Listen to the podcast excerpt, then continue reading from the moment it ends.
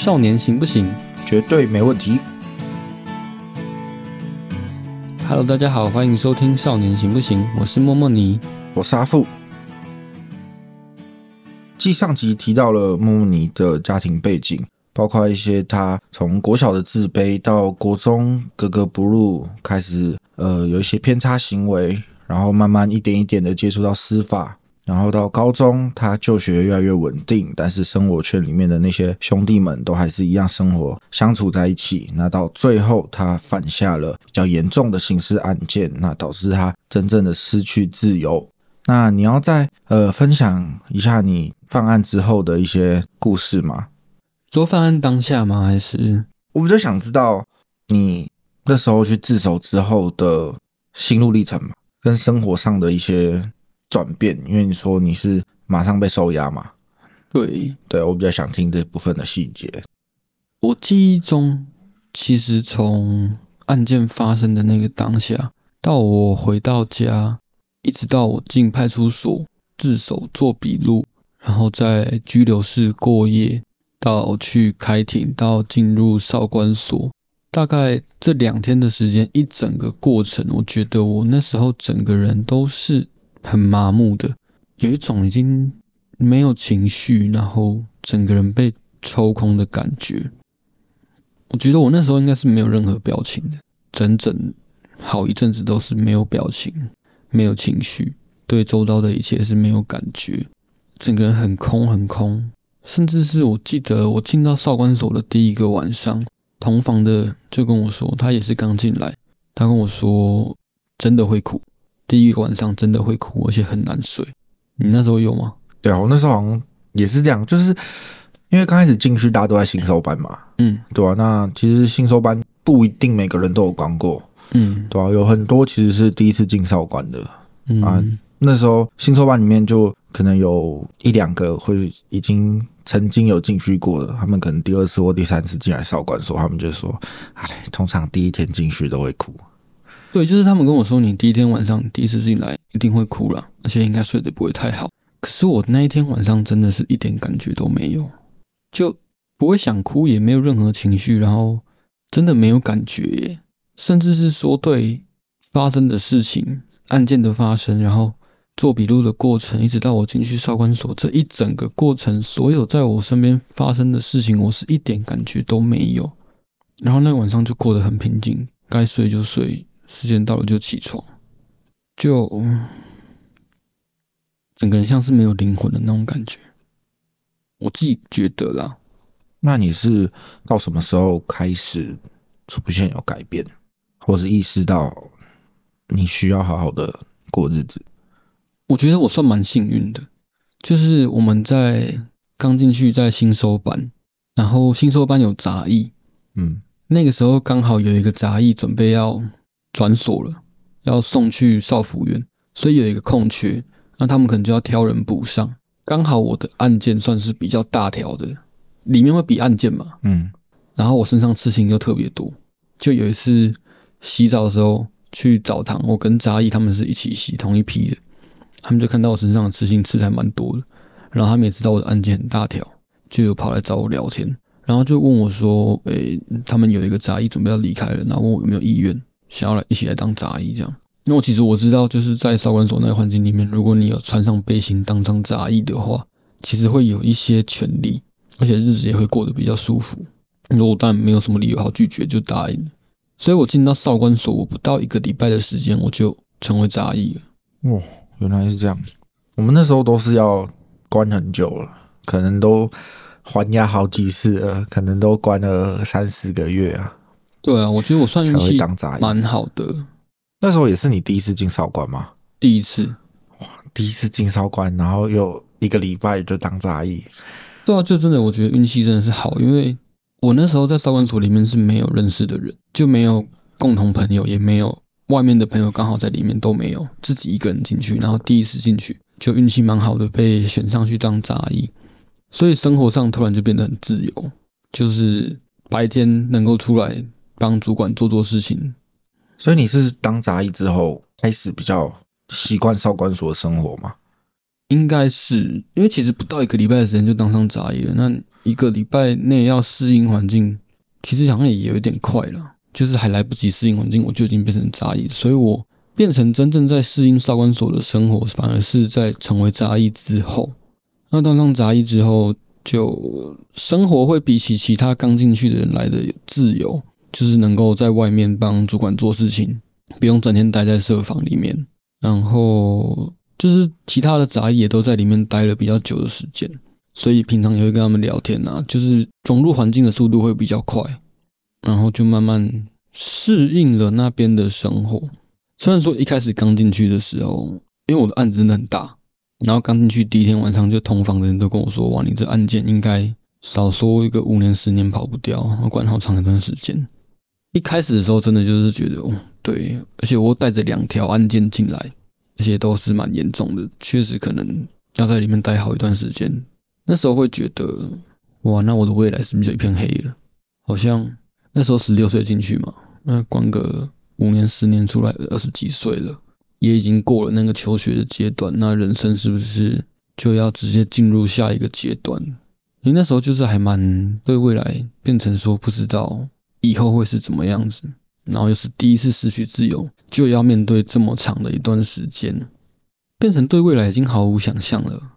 那后来当上杂役了，其实就是去融入跟适应里面的生活。我觉得当上杂役之后，应该算适应的蛮快的，因为每天都有事情可以做，而且是蛮固定的。那感觉很像在上班，就是平日只要主管他们有上班的时间，我们就会出去做事情，出去帮主管的忙，做做公差。然后每天就是，我觉得手边有事情在做的时候，不会说在设防里面那么的无聊。然后容易想东想西，所以当上杂役之后，我就很快的就接受了这个事实，那也开始把那些生活当成说是我未来的日常，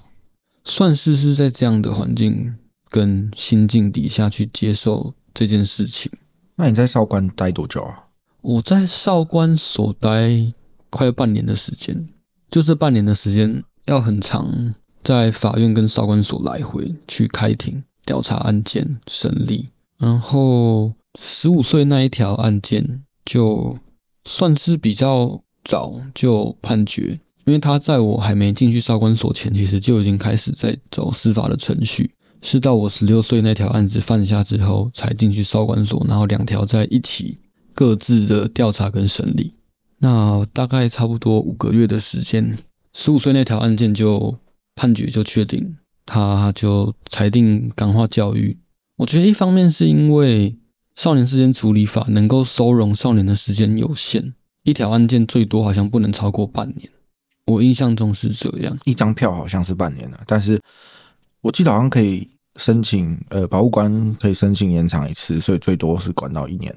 呃，一条案件分成两个阶段，第一个阶段叫调查，调查可以收容两个月的时间，然后可以延长一次，延长一个月。所以是三个月的时间，然后他这时候会再进入下一个阶段，叫审理。审理的收容期也是两个月，然后可以延长一次一个月。所以一条案件最长就是半年的时间。我印象中是这样了。那个时候的少年事件处理法，所以我被收容的那个名目是我十六岁的那一条杀人案件。那其实他的时间快要到了，然后杀人未遂的案件进展也差不多了。但是他在这个时间点，我觉得应该不太会想要放我出去，所以也有可能是评估这个的考量，再加上其实杀人未遂那条案件也不是很复杂吗？不是很轻的一个案子啊，他其实也算是很严重的，因为就算是真的运气比较好，就是其实就是仅次于杀人，对，对方有被救活，因为他其实也是差一点就要过世了，所以那时候就判了在少年事件处理法里面最重的感化教育。把我送到了桃园的少年福利院，所以你是没有空窗期的，直接少管转桃府。对啊，我从少管所就是快要待满半年的时间，然后就被送去桃园少年福利院。那后来你去呃桃府之后，生活有什么特别的不一样的感受吗？我觉得还蛮特别的，是少府院那个环境跟少管所很不一样。少管所就是很监狱，就是很封闭，都是。到处都是铁门呐、铁窗、栏杆，然后进每就是过每个地方都要过一道门，要开锁。对，但是少府院它就很像一个，我记得我第一个印象是我一到那里的时候，一下囚车，我觉得这里好像很像某个村落，没有太多的铁门，没有太多的栏杆。其实那个地方还蛮开放的，就是除了墙壁很高之外，但是整个环境你看进去，它就是一个很开放的，很像村落。然后里面人数也蛮多的，你就看很多其他的少年，然后他们在不是上课的时间会有一些弹性，可以在教室外面的空间活动。但是其实说真的，我觉得去到那里一开始是有一些不适应，因为我在少管所是杂役，而且在那边将近半年的时间，基本上就是一人之下万人之上，就除了主管之外就我最大。那时候其实手上是有很多权力，可以去决定很多事情，甚至是可以在台面底下为所欲为。可是到了少府院之后，就是一个重新来过，就是菜鸟。对啊，到那边就是我就是又重新开始，重新到新新收班。然后就是一个对编号，就是一个编号诶。然后很有趣的是，我记得在新收班，因为我在少管所待很久，嗯，所以我去到新收班的时候，有一些人都是我带过的。然后就是就是进少管所的时候是没有任何认识的人，可是我到陶少府的时候，其实就是认识很多人，所以就是有一个照应的感觉，就是很快可以融入环境，然后其他人也会跟你说。日常生活上有哪些地方要注意，然后该怎么做，该怎么做，反而可以更快进入状况。而且因为那时候也也已经关久了，就是那个整个人已经监所化了，所以很快就会适应那边的生活。因为一样都是没有自由，然后最基本的就是浮草，还蛮快就融入环境的。然后后来就是在新收班待了差不多快一个月的时间，就会配到班级去。配到班级之后，其实一开始也都蛮顺利的。因为我在少管所待了半年的时间，就真的是认识了很多人，所以我去到那边的时候，就是大家都会传说，诶，那个谁来了，谁来了，然后可能会去哪里，大家会互相帮忙交代一下。所以我去到那个班级的时候，其实是有人交代的状况过去的，然后就是会有一些少府院比较多不同地区的啦，有新北市、台北市、桃园、新竹、宜兰、花莲，大概这几个大地区的，那新北市的人就会过来打招呼。认识一下彼此，然后同地区的可能就会特别的熟，这样算是很快融入环境的。而且那个时候，我记得我们那个班里面新北的人还蛮多的，好像一直都是这样。没有，后来其实桃园的人变很多。嗯，有一阵子那个时候，台湾的诈欺车手很泛滥哦，所以很多很多机房啊、水房啊都是在都是在桃园的。嗯，然后那时候桃园算是很大众的，所以后来桃园人其实进来还蛮多的。那其实，在少年的圈子里面，就是会分地区，就是会看招牌的。嗯，就是那个地区意识啊，团体意识很重，所以不同的地区的人越多的时候，其实那个地区的人会在占优势啊。嗯，有一个领导地位。那我就是在比较后期的时候，跟班上的干部有一些争执。第一个是，其实我不太认同他们的做法，就是。我觉得有可能是我在少管所拥有权力太久了，所以到那个环境的时候，我觉得理当我应该是要有一个一定地位的人。可是，在我们那个班级，你想要获得一些地位的话，你其实是拼的，不是？我们那边是你必须要在老师面前表现表现，然后去讨好老师啊，拍他们马屁奉承啊，嗯，然后做好一些样子，甚至就是当老师的执法者，当他们赋予你一些权利去做公差、做干部的时候。你就是要符合他们的期待，但我就不喜欢这样。就我觉得，我觉得那应该算是我第一次体会到什么叫做政治这件事情。嗯，就是你要去符合多数人的期待，然后去符合长官的期待，甚至是会有一些利益交换啊，然后有一些，嗯，那要怎么说？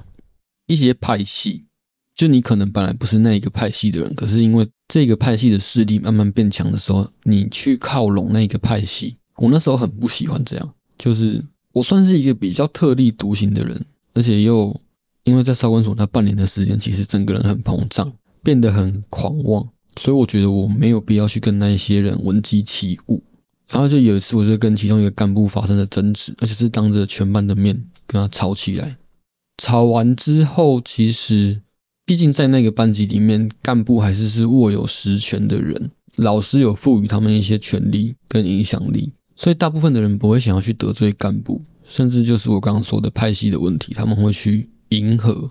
所以从那一次跟干部他们起争执之后，我在班上的人际状况就开始出问题了。讲白点就是被排挤了。就开始你会发现，你每天早上起床、刷牙、洗完脸进到教室，一直到吃饭，吃完饭之后午休，午休完下午再上课到吃饭，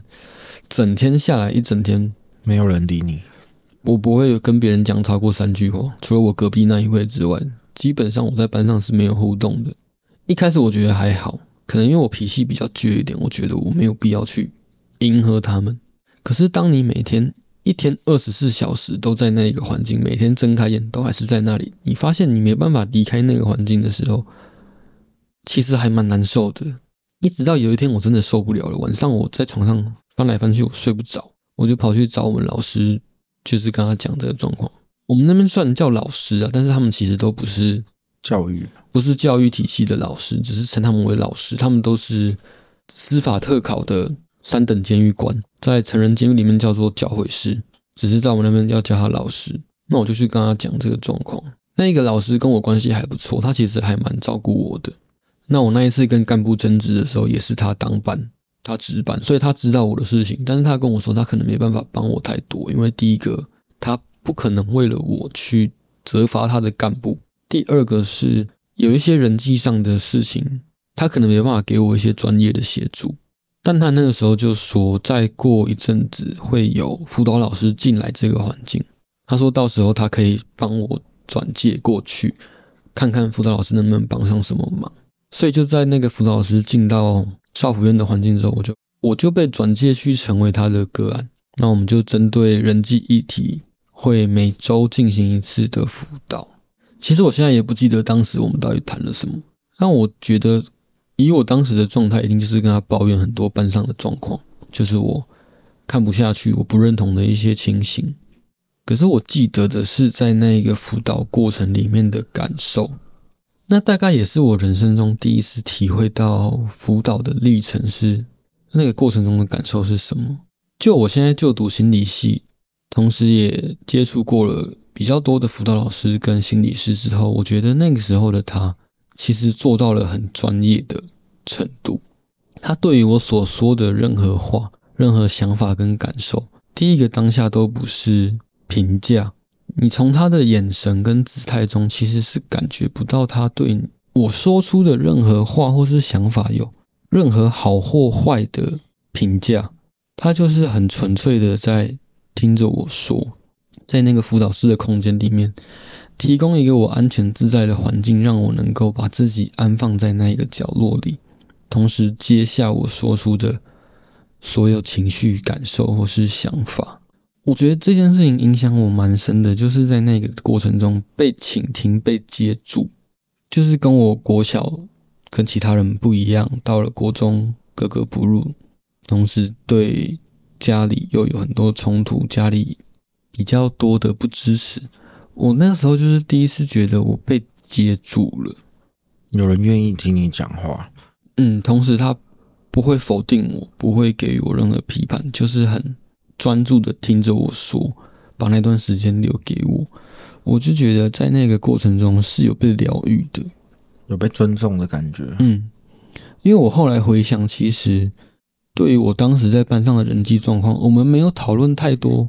策略跟方式去应对，但是就是在那个过程中，他不断的听着我说，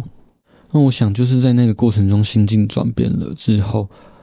心境变了，我跟环境之间的互动，我看待环境的眼光也跟着改变，所以后来班上的人际状况真的就慢慢也改善了，就比较好转。哎，那我其实很好奇哦，就是像我那时候有案件的时候，像呃，不管社工啊或心理师这种助人工作者突然出现在生活当中的时候，其实那时候我是很排斥、很反弹的，就我那时候对我社工是敌意很重。嗯，对你也说过，你是怎么跟？这个心理师有一个良好的辅导老师，辅导老师，这个辅导老师有一个良好的互动啊，或者是你们是怎么建立起这个互信的关系的？说实话，其实她长得很漂亮。我觉得确实是这样了，因为我觉得对于少年来说，第一印象真的是很重要啊。那我自己遇到的。社工也是，嗯，比较邻家的大姐姐那种外形的，那我就会觉得，虽然我很排斥她，但她就是一个长得好看的人。我刚其实是开玩笑的啊，我没有要说她很漂亮，是因为我愿意跟她讲，就这就是阿富的观点哦。哦，没关系，这可以录进去。好了，就是我觉得有差，就是你在那个里面的环境没有自由，生活周遭又都是同性，都是男生的时候，有一个异性比较相对温柔的角色出现，同时长得也漂亮，对于当时那个年纪的少年们来说，是会比较愿意去跟他接触的。嗯，哦，但这是阿富的观点哦。我那时候会那么愿意主动开放，是因为我真的在班上的那个当下已经受不了，所以我是主动求助的。这个在助人工作里面就会分成说是是自愿个案跟非自愿个案。那我当时就是我就已经主动求助了，我当然就是会比较愿意的去谈自己的议题，比较开放。所以我觉得主要还是在个案本身是不是自愿的与助人工作者接触了。那我觉得其实不管男性的助人工作者或是女性的助人工作者，在面对到青少年这种个案的时候，他们第一步一定就是要建立关系嘛。但是其实在我过去的经验当中来看的话，女性的助人工作者，特别是长得好看的，真的建立关系与青少年之间会来的比男性还要快速很多。这我其实也认同诶，就是我们两个同样身为男性，而且都是要往助人工作发展，都会觉得自己的感觉好像第一步就吃亏了。比较不吃香啦。对，然后刚刚提到，就是我班上的人际状况改善之后，其实那个时间点也接近了我准备可以离开少府院了。但是我十六岁的那个案件，同时他也还在司法的历程，所以那时候的状况很像是我们在处理完人际议题之后，我们开始讨论生涯，就是那个出所以后要干嘛的？那个辅导老师当初进来，他的主要任务其实就是要帮准备离开少府院的学生做生涯的辅导，那也会接一些转接过来的个案。所以处理完我的议题之后，我们也就刚好时间也近，他就开始邀请我讨论生涯这件事情。但是我的生涯同时又有一个不确定性是，还有一条还没判。对案件的进程，有可能我其实是不会出去的，有可能会继续接下去到下一个机关执行我的案件。可是我们还是谈了啦，就是开始讨论到我的兴趣，我有没有什么喜欢做的事情或者想要做的事情。那你怎么说的？其实我就开始思考我过去的生活。我跟他说，我是一个很喜欢去关心朋友的人。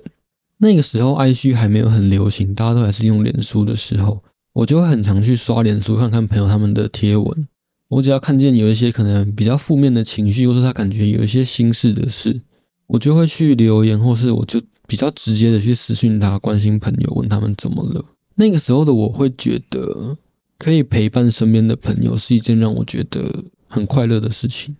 有一种贡献感，就是诶，我的存在是有意义的，我能够。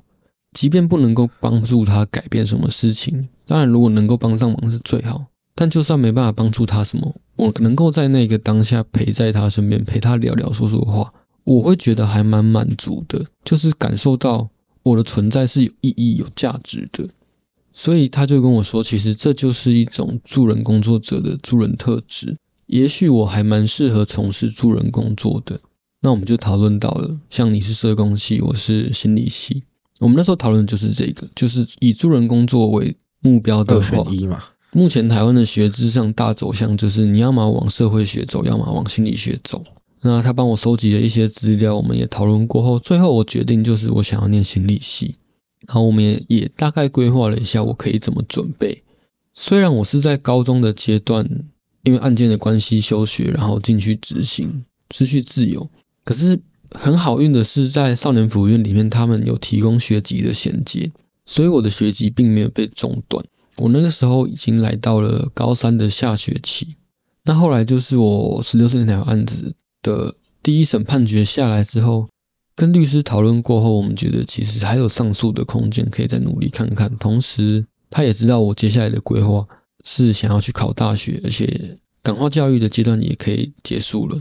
所以我们就提起上诉。那后来感化教育也顺利的结束之后，回到社会，我就把最后高中的那一个学期读完衔接完。同时在这段时间，我去补习班去找我以前国中的一个学妹，请她帮忙告诉我我应该要怎么准备考大学。那也会在课余的时间自己去图书馆自己念书准备。然后其实我觉得就很幸运、很好运的考上了私立大学的心理系。就那时候的目标很明确，从我离开少府院之后，我那时候做了一件事情，就是我出来我没有跟外界的人说我出来的这件事情，我是没有使用脸书，没有使用 Line，我 Line 直接换掉，手机号码也换掉。然后我只要出门离开家里，我都是戴着口罩、戴着鸭舌帽，因为我不想要被身边的朋友认出来，我怕我会被他们牵着走，会影响我去做我想做的事情。所以直到我考完大学。确定放榜之后，我才公开说我出来了。那当然会有一些朋友找我吃饭，找我聚聚啊。那我就会跟他们说，我接下来的规划是我想要去念书，我想要做一些我想要做的事情。后来就去上了大学。诶，那后来的你说十六岁那一条案子是在上大学的时候迎来最终的判决吗？嗯，其实在我大一上学期的时候，二审判决也就出炉了。但那个时候我也才刚上大学没有多久，然后。律师就跟我说，他觉得还是有空间可以再上诉，可以上到三审，有机会再努力看看。那同时，因为我也是读了大学，他觉得也可以利用这个方式拖一点时间，让我再看有办法继续把学业完成。能拖一点是一点，至少我能够多读一点书。嗯，所以最后三审定验的时候是在我大二的上学期，那时候已经在大学读了一年多的书。坦白讲，我收到判决的时候，我还记得那一天我正在学校上课，我在教室里面收到我妈传来的讯息，那个判决就是写三审驳回，维持二审原判。那个当下看到讯息，我是直接走出教室，然后跑到我们那栋大楼的顶楼去，就差那么一点点，眼泪就要喷出来。我觉得很不甘心诶，就是。明明我都已经这么努力了，然后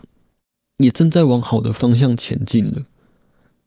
可是为什么我又必须要被我的过去追杀的那种感觉？我又要重新回到那个没有自由的生活，回去那个环境。我甚至还有打给我的律师，问他说：“我们真的没有办法，没办法再努力了吗？”他说：“以司法的程序来说，已经差不多了。”那我就很不甘心，我其实那时候是有一点情绪的，就是就是在跟他 complain，跟他说，为什么我觉得我已经这么努力了，我前面已经虽然是上一条案件，可是因为发生的时间很近，而且是在我十六岁那条案件发生之后我才进去的。对我来说，那一段时间我失去自由的时间是在同步着，对于我前面十五、十六岁的两条案件做反省。可能在法律上，我那段时间是在为我十五岁的案子付出相对应的代价，然后我大学迎来的判决才是要去为我十六岁的案件付出代价。但是对我来说，那段时间失去自由，就是就是在对那两条案件做一个反省，同时对过去的青少年期的一些历程做一个整理。那我已经开始在变好了，我也在努力的路上，我甚至觉得我已经。有一个能够想象看得见的未来，可是就在这个时候被打断。我必须要回去为我当时犯下的错误付出相对应的代价，并且中断我已经重新开始，好不容易有一个能够看得见的未来的生活。刚没有提到，我其实。我在少温所待了将近半年的时间，后来到了少年福利院。我在少年福利院待了一年半的时间，所以我第一趟进去是两年的时间。